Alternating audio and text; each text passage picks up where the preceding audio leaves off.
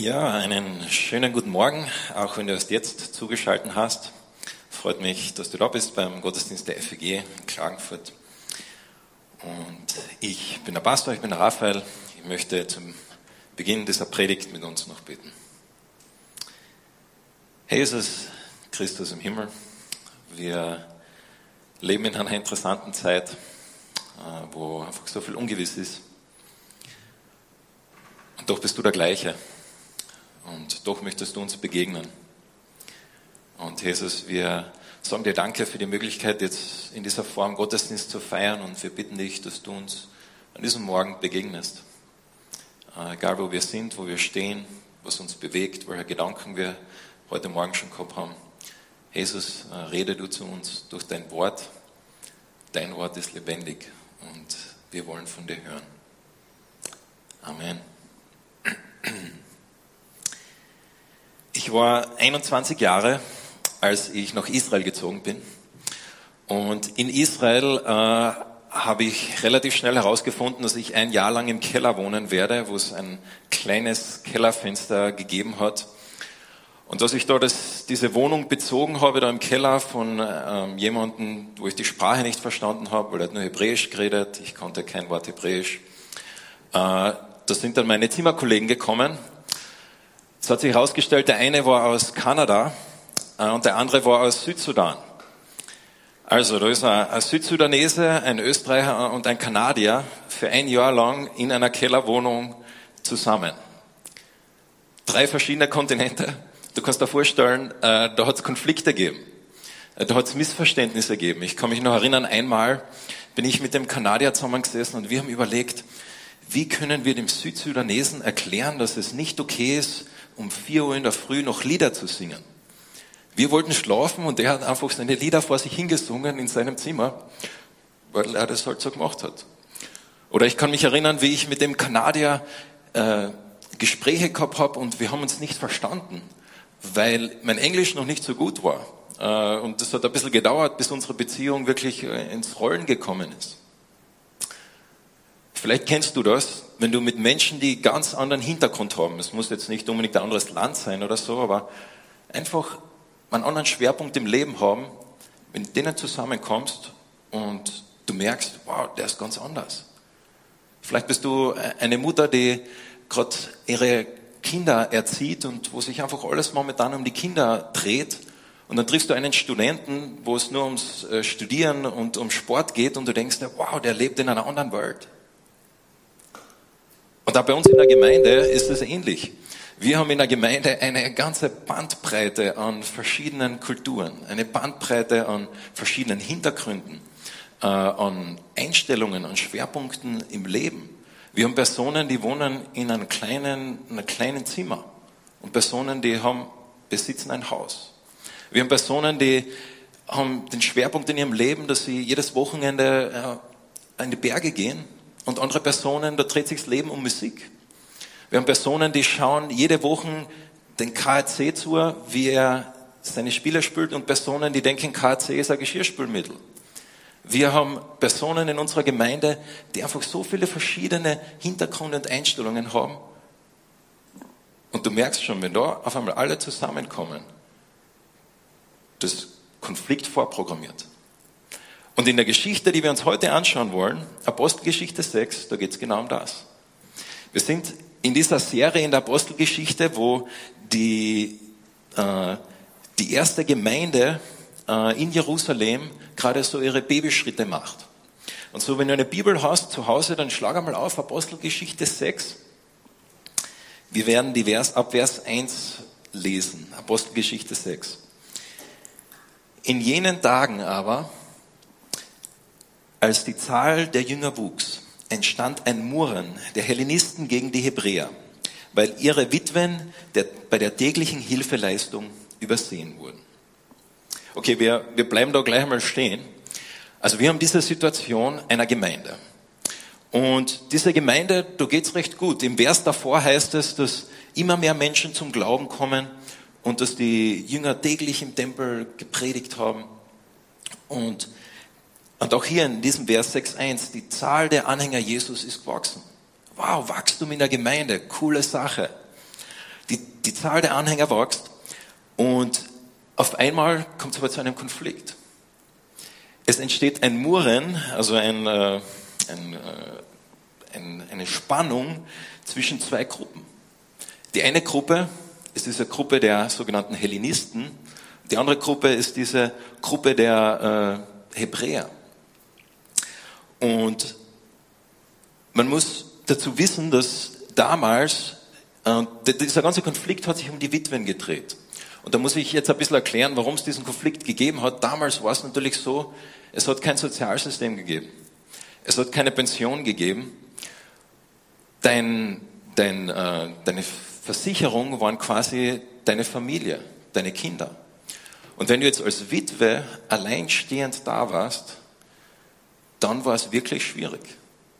Und es hat im Tempel Möglichkeiten gegeben, dass du vom Tempel Geld bekommst, aber anscheinend, wenn du Christ geworden bist, war das nicht mehr möglich. Und so die erste Gemeinde hat es sich zum Auftrag gemacht, die Menschen in unserer Gemeinde, denen es nicht gut geht, in ihrem Fall waren es die Witwen, auf die wollen wir aufpassen. Denen wollen wir Hilfestellung geben. Und das haben sie auch gemacht. Aber wie haben sie es gemacht? Und zwar haben sie eine Gruppe bevorzugt. Diese Gruppe der Hebräer eben. Das sind diese zwei Gruppen. Gruppe der Hebräer, das sind einfach die Juden, die in Israel aufgewachsen sind. Sie haben Aramäisch gesprochen, sie waren quasi die Einheimischen.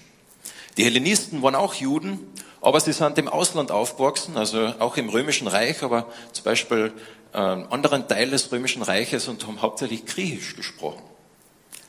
Und in Jerusalem, normalerweise waren diese Gruppen auch in verschiedenen Synagogen, sie waren getrennt, sie haben jetzt, äh, da war eine gewisse Spannung da in der Gesellschaft.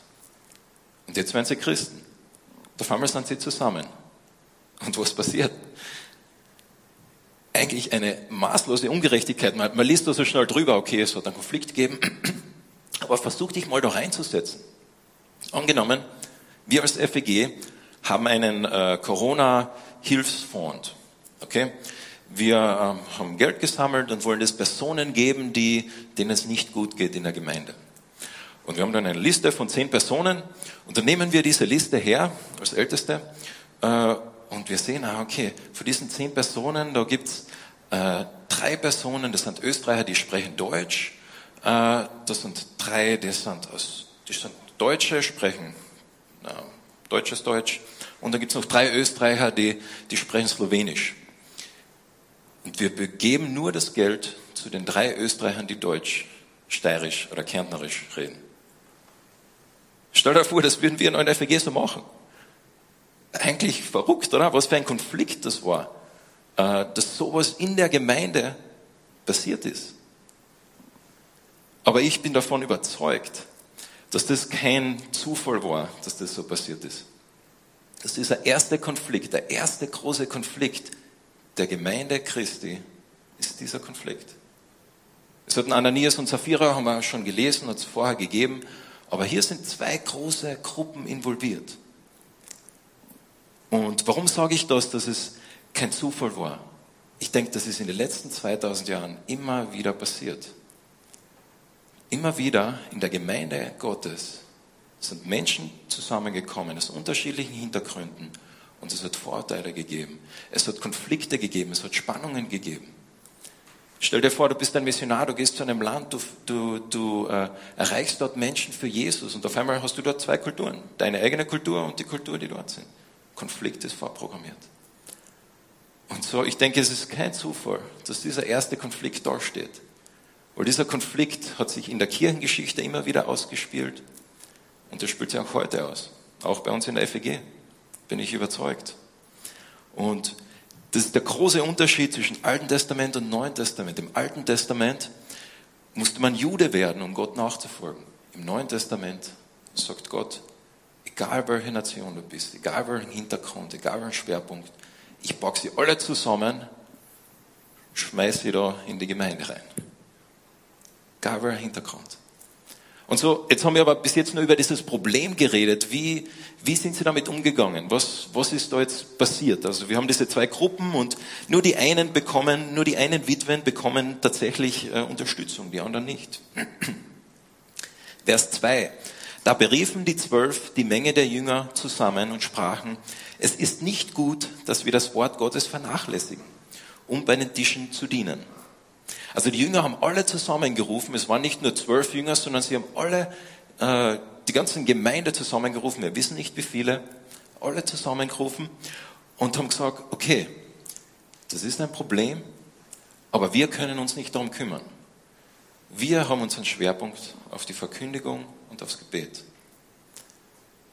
Und wenn man das so liest, da könnte man sich denken, aha, okay, die Jünger haben sich anscheinend besser gefühlt, äh, es waren sie zu gut dafür, dass sie da aufpassen. Aber ich denke nicht, dass das der Schwerpunkt ist, sondern die Jünger haben einfach gewusst, okay, wir haben unseren Auftrag. Das ist unsere Berufung. Und das sollen wir machen. Weißt du, was dein Auftrag ist, was deine Berufung ist?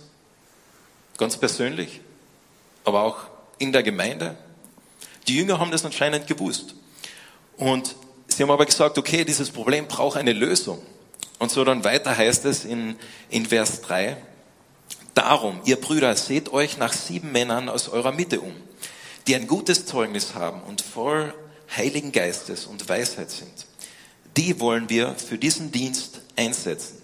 Wir aber wollen beständig im Gebet und im Dienst des Wortes bleiben. So, die Qualifikationen für diese sieben Personen war zum einen, dass sie ein gutes Zeugnis haben, dass sie von Menschen gut angesehen sind, dass sie voll vom Heiligen Geistes sind und dass sie Weisheit haben. Und sie haben sich sieben Männer gesucht, nicht nur einen, sondern sieben, die sich um diese Sache kümmern sollen. Und die Frage ist, okay, wie haben Sie das entschieden? Wer wird es sein? Das steht nicht drin. Aber wir lesen, wenn wir weiterlesen, die Gemeinde hat dem zugestimmt. Das Wort gefiel der ganzen Gemeinde. Also es hat ihnen gefallen, dieser Vorschlag, okay, das ist eine Möglichkeit, wie wir mit diesem Problem umgehen können. Liebe Apostel, passt, machen wir. Und sie erwählten Stephanus, einen Mann voll Glaubens und Heiligen Geistes, und Philippus und Prochorus und Nikanor und Timon und Barmenas und Nikolaus, einen Proselyten aus Antiochia. Also sie haben sieben Männer gewählt. Und wenn wir diese sieben Männer anschauen, dann sehen wir etwas. Alle diese Namen haben einen griechischen Hintergrund. Das heißt, sehr wahrscheinlich waren das, diese sieben Männer sieben Hellenisten. Sieben Männer, die von dieser Gruppe sind, dieser Gruppe von Personen, die vernachlässigt worden sind in der Gemeinde. Und die Jünger haben gesagt, okay, passt ihr macht diesen Auftrag. Und so was können wir von dieser, von diesem Geschichte soweit bis jetzt lernen? Ich denke, man sieht zum einen in dieser ersten Gemeinde, sie haben einen Schwerpunkt gehabt auf das Wort Gottes, auf Gebet einerseits, aber andererseits auch auf soziale Gerechtigkeit. Dass diejenigen, denen es schlecht gegangen ist in ihrer Gesellschaft, um die haben sie sich gekümmert. Es war ihnen nicht egal. Und zum anderen, man sieht auch, dass sie bereit waren, ihre Struktur, wie die Gemeinde funktioniert hat, zu verändern. Sie waren bereit, das anzupassen an neue Situationen und Gegebenheiten. Und wir sind als FEG in einer ganz ähnlichen Situation, wo wir jetzt auch diese Frage stellen, okay, wie, wie können wir uns neu anpassen an diese Situation, in der wir jetzt drin sind? Und ich denke drittens, man sieht, die Apostel die haben nicht versucht, alles zu micromanagen, jeden kleinsten Bereich zu machen, sondern sie haben gewusst, das ist unsere Priorität, das ist meine Berufung, das ist mein Schwerpunkt. Und dann haben sie Menschen berufen, die fähig waren und die haben ihre Bereiche frei, frei ähm, leiten können. Und so meine Frage an dich. Wir, wir sind oft in so viele Bereiche unterwegs in unserem Leben, so viele Dinge, die in unserem Kopf rumschwirren, die wir machen wollen. Egal, ob es jetzt in der Kirche, in der Gemeinde ist oder nicht. Aber weißt du, was dein Schwerpunkt ist, was deine Berufung ist, wo Gott dich hingestellt hat und wo er dich haben möchte? Weißt du das? Ich denke, dieser, dieser Text möchte dich in diese Richtung äh, herausfordern. Aber was war das Ergebnis dieses Konfliktes. In Vers 7 lesen wir, Und das Wort Gottes breitete sich aus und die Zahl der Jünger mehrte sich in Jerusalem.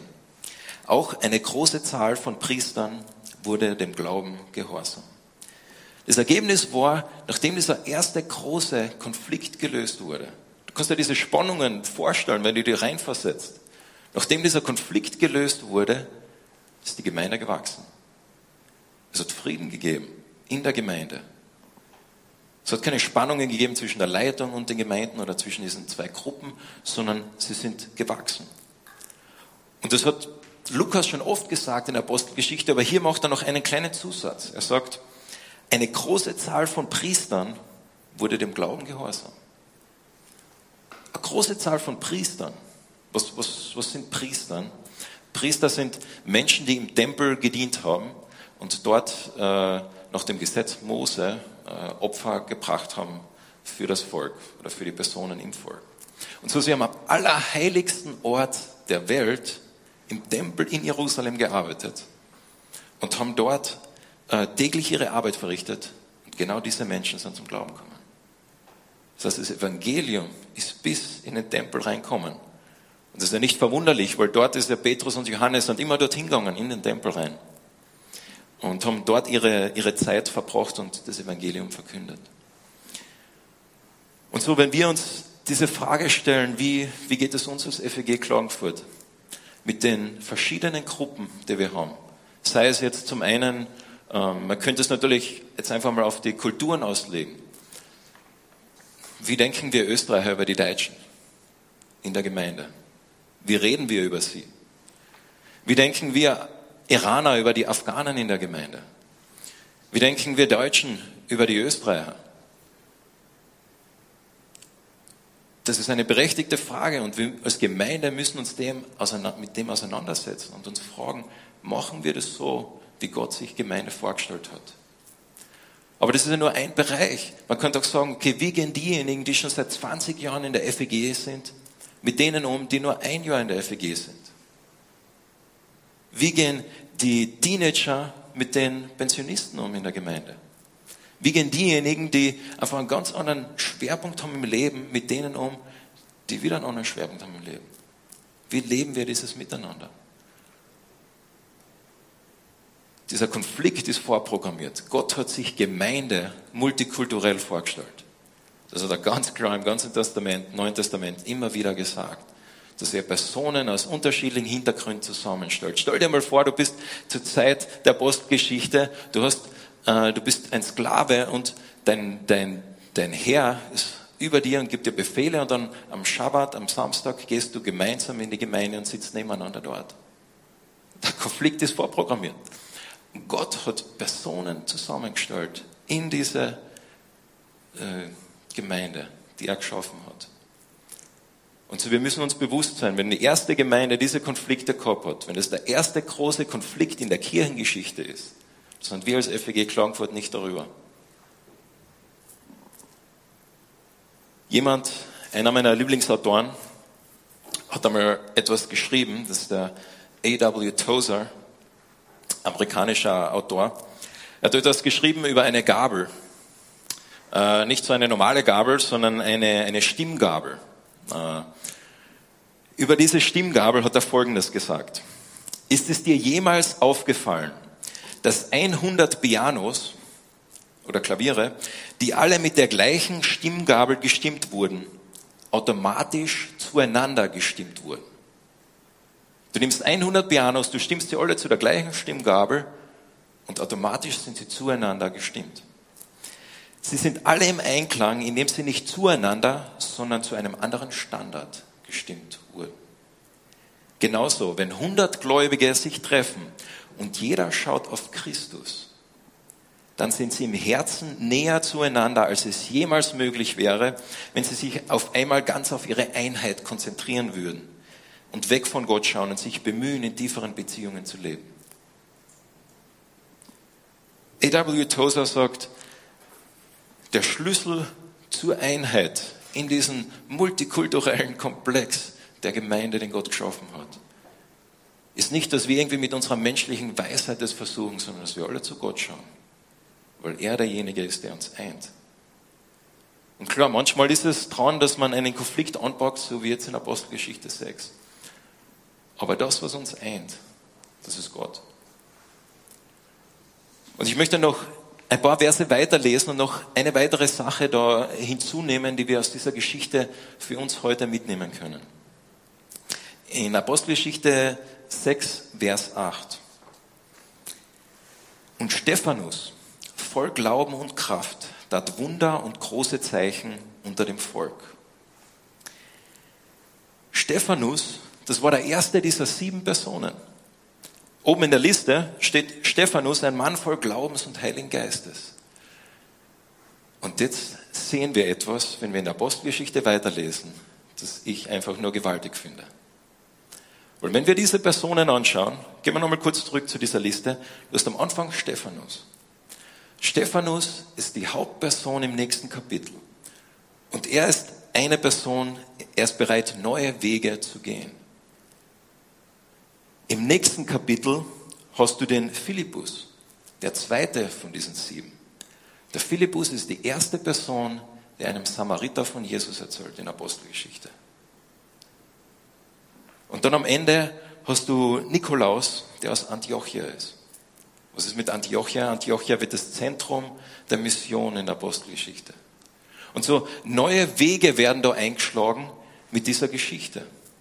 Diese sieben Personen, die eigentlich dazu gedacht waren, den Witwen zu helfen, auf einmal verwendet Gott sie und segnet sie. Und dann lesen wir von einem Stephanus, dass er voll Glauben und Kraft war und er Wunder getan hat und große Zeichen. So wie Jesus vorher, so wie die Apostel vorher, verwendet er jetzt diesen griechischen Juden. Und er geht auf einmal in eine ganz neue Richtung. Die Richtung ist auf einmal weg von Jerusalem. Diese Geschichte hier ist der Wendepunkt in der Apostelgeschichte, wo sie auf einmal nach außen hin denken. Es geht auf einmal nicht mehr nur um Jerusalem, sondern es geht nach außen hin. Das, was Jesus und Gott eigentlich immer schon wollte, alle Menschen zu erreichen. Und dazu verwendet er diese sieben Personen, diese Hellenisten. Und so, sie waren diejenigen, nicht die Jünger. Man könnte sich denken, die Jünger waren diejenigen, die hinausgegangen sind und anderen anderen Gruppen von Jesus erzählt haben, aber das war nicht so. Sondern es waren diese sieben Leute. Es ist interessant, wenn du weiter liest in der Apostelgeschichte, je weiter du liest, umso weniger liest du von den Aposteln. Ich denke, das heißt nicht, dass sie nichts gemacht haben, aber was es definitiv heißt, ist, dass Gott seinen Segen gelegt hat auf diese Hellenisten, auf einen Stephanus, auf einen Philippus und auch einen Paulus, der auch ein Hellenist war. Ist auch im Ausland aufgewachsen und dann nach Jerusalem gekommen. Sie waren diejenigen, die angefangen haben, anderen Menschen von Jesus zu erzählen, die nicht nur Juden waren. Und so genauso wie im Alten Testament Josef zu seinen Brüdern gesagt hat, er hat gesagt, was ihr für äh, Böses gemeint hat, hat Gott für Gutes gemeint. Und so diese Geschichte hat angefangen mit einem Konflikt, da ich mir sicher bin, wo, wo Satan, der Widersacher, ihn für Böses gemeint hat, diese Gemeinde zu entzweien. Und die Jünger haben ihr Bestes getan, irgendwie diesen Konflikt zu lösen. Und sie haben ihn gelöst, aber Gott hat noch viel mehr mit dem geplant gehabt. Er hat neue Leiter berufen und die haben Sachen gemacht, von denen hätte man nur träumen können vorher. Wie ist es bei dir im Leben?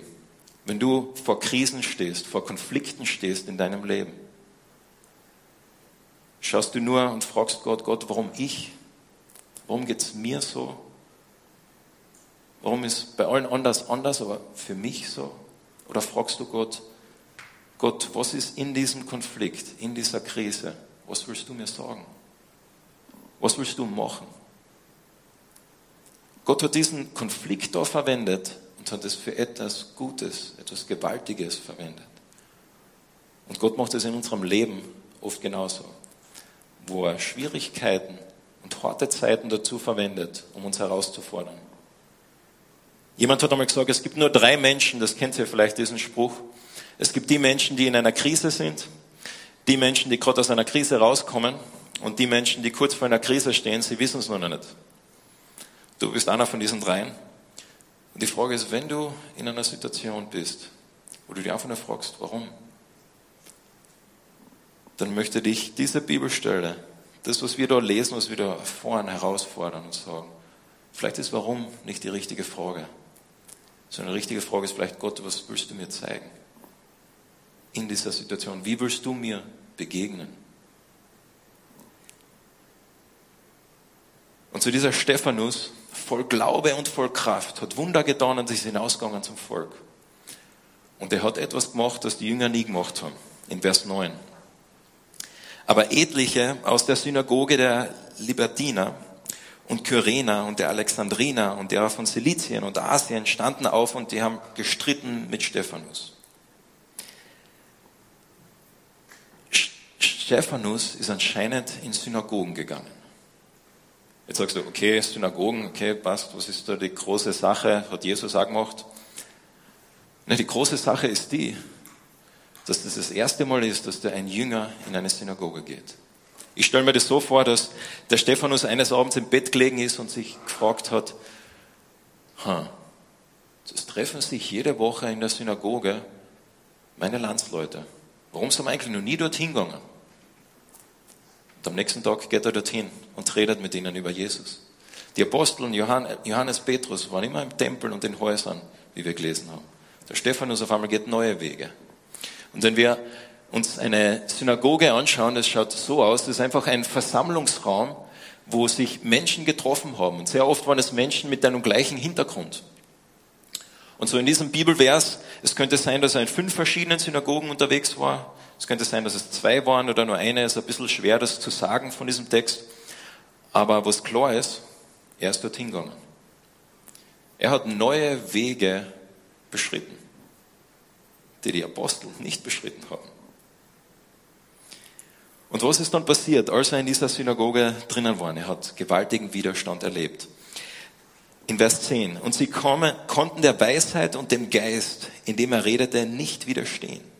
Da stifteten sie Männer an, die sagten, wir haben ihn Lästerworte reden hören gegen Moses und Gott. Und sie wiegelten das Volk und die Ältesten und die Schriftgelehrten auf und überfielen ihn, rissen ihn fort und führten ihn vor dem Hohen Rat. Sie stellten falsche Zeugen, die sagten, dieser Mann hört nicht auf, Lästerworte zu reden gegen diese heilige Stätte und das Gesetz. Denn wir haben ihn sagen hören, Jesus der Nazarener wird diese Stätte zerstören und die Gebräuche ändern, die uns Mose überliefert hat. Kommt uns diese Geschichte irgendwie bekannt vor? Das ist das, was Jesus erlebt hat, oder? Das ist das, was der Petrus und der Johannes vorher erlebt haben. Jetzt geht es dem Stephanus genau gleich. Aber Gott ist da in der Mitte, mitten mit ihm dabei. Und was waren die Anschuldigungen, die gegen ihn hervorgebracht worden sind? Das waren zwei. Zum einen, dass er gegen den Tempel geredet hat, die heiligste Stätte des Judentums. Und zum anderen, dass er gegen Mose und die Gebräuche Moses geredet hat. Und damit man das versteht, muss man verstehen, was in der Synagoge passiert ist. In einer Synagoge wurde die Torah, die fünf Bücher Mose gelesen und ausgelegt. Und die Juden glaubten, dass es, wo Mose Gott begegnet ist, am Berg Sinai, dass er nicht nur die Gebote gekriegt hat, sondern dass er auch eine mündliche Überlieferung gekriegt hat. Und diese mündliche Überlieferung ist für Generation zu Generation weiter überliefert worden. Tradition. Und erst nachdem der Tempel zerstört worden ist, ist es niedergeschrieben worden. Und es schaut äh, so aus. Ähm, es setzt da links ein Blatt Papier, das ist der Talmud. Das ist die Sammlung von Kommentaren über die fünf Bücher Mose. Und es gibt da verschiedene Bereiche, müssen wir jetzt gar nicht drüber reden, aber was das Wichtige ist, dass in einer Synagoge wurde über das Gesetz geredet und über diese mündliche Überlieferung, über die Traditionen, die die Pharisäer aufgestellt haben. Und der Stephanus kommt jetzt rein in so eine Synagoge und redet dagegen und sagt, eure Überlieferungen, was da bei euch überliefert worden ist, das stimmt nicht. Das passt nicht zusammen mit dem, wer Gott ist und dem, was wir wissen, wer Jesus ist. Und wir auch als Gemeinde stehen ständig in der Gefahr, dass Traditionen einen Platz einnehmen, den sie nicht haben sollten. Dass du Dinge einfach nur tust aus Gewohnheit, weil du es immer schon gemacht hast. vielleicht ähm, bist du äh, katholisch aufgewachsen und du machst traditionell, du gehst einfach zu Ostern und zu Weihnachten in, in die Kirche und das ist das, was du tust, deine Tradition. Und so sagt Stephanus hier, Tradition ist nicht das, was Gott will. Gott will dein Herz. Und auch wenn du schon 20 Jahre in FEG bist, du stehst auch in der Gefahr, Traditionen in deinem Leben aufzustellen, die dich von Gott wegbringen. Und so die Herausforderung von Stephanus an die Pharisäer damals in der Synagoge ist die gleiche für uns heute. Wo uns fragt, okay, warum glaubst du das, was du glaubst? Warum machst du das, was du machst? Und dafür hat er schlussendlich sein Leben gegeben. Er war bereit dafür zu sterben. Gott hat ihn nicht davor bewahrt, dass er nicht gestorben wäre, sondern er hat dafür sein Leben gegeben. Und so, wenn wir diese ganze Geschichte, diese zwei Teile dieser Geschichte anschauen, was können wir da heute mitnehmen? Für dich persönlich, aber für uns als Gemeinde. Ich denke drei Dinge. Zum einen, was ich schon vorher gesagt habe, Konflikte und Krisen in deinem Leben sind immer auch Chancen. Manchmal muss Gott dich hernehmen und einfach wachrütteln und sagen, hey, was machst du? Vielleicht muss manchmal das auch Gott mit unserer Gemeinde machen und sagen, hey, was macht ihr? Aber es sind immer auch Chancen, dass etwas Neues entsteht, dass Gott dich wieder neu zu dir hinzieht. Die meisten Glaubenswachstum in einem Leben passiert nicht dann, wenn einfach alles Paletti ist, sondern dann, wenn es wirklich schwer wird.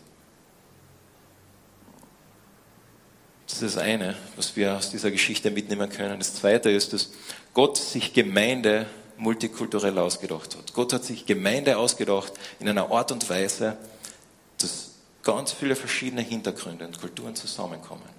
Und er hat gesagt, das ist gut. Es ist kein Fehler, dass in der FEG Klagenfurt Österreicher, Deutsche, Schweizer, Ungarn, Araner, Afghanen, Rumänen, wahrscheinlich noch mehr Personen sind. Gott gesagt, ich will, dass das so ist. Das ist gut. Wo gibt es das sonst in der Welt? Wo Menschen nicht nur von so vielen verschiedenen Kulturen, sondern auch vielen verschiedenen Interessen zusammenkommen. Und Gott sagt, das ist meine Gemeinde, meine Braut. Und wenn damals die Gemeinde Konflikte mit dem gehabt hat, dann werden es auch wir haben. Und wir müssen auch da äh, uns immer wieder fragen, okay, wo stehe ich in meinem Herzen? Wo ist vielleicht noch Vorurteile in meinem Herzen gegen jemand anderen gegenüber? Und das Letzte, was wir aus dieser Geschichte mitnehmen, ist, dass es Traditionen gibt in unserem Leben, die einen Platz vielleicht haben, den sie nicht haben sollten. So wie damals in den Synagogen für die Pharisäer, wo sie gesagt haben, diese Traditionen, die Interpretationen des Gesetzes, das ist das Wichtigste. Und Stephanus sagt, na, das Wichtigste ist, dass ihr Jesus kennt. Diesen Jesus, der gestorben ist und auferstanden ist. Und meine Frage an dich ist, kennst du ihn? Oder kennst du nur Traditionen? Und wenn du ihn kennst, welche Traditionen haben sich in deinem Leben gebildet? Über die Jahre vielleicht, wo Gott sagt, hey, ich möchte dir da ein bisschen wachrütteln. Und dir mal fragen, warum machst du das eigentlich so? Wieso ist das so? Komm wieder zu mir. Und ich möchte euch einladen noch zum Schluss. Es gibt auf unserer Homepage äh, Materialien für äh, die stille Zeit. Das heißt, du kannst diese nächste Woche dir nochmal Zeit nehmen, diesen Text durchzukauen.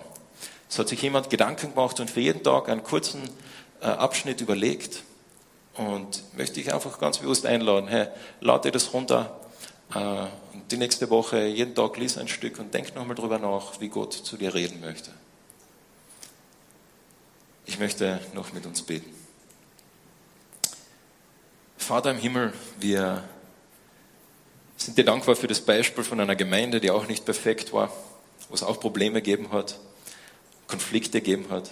Und Jesus, wir, wir möchten von ihnen lernen. Äh, von dem, was, was sie erlebt haben, äh, Gewinn ziehen. Und so zeig uns immer wieder die blinden Flecken in meinem Leben, in unserem Leben, die wir haben, die sich angeschaut haben. Herr, du bist gewaltig, du bist großartig, du bist gut du bist gnädig. Und das ist einfach nur cool, dir nachzufolgen. Und das möchten wir tun und wir bitten dich äh, um deine Hilfe und deinen Geist, dass du uns begegnest im tagtäglichen Leben.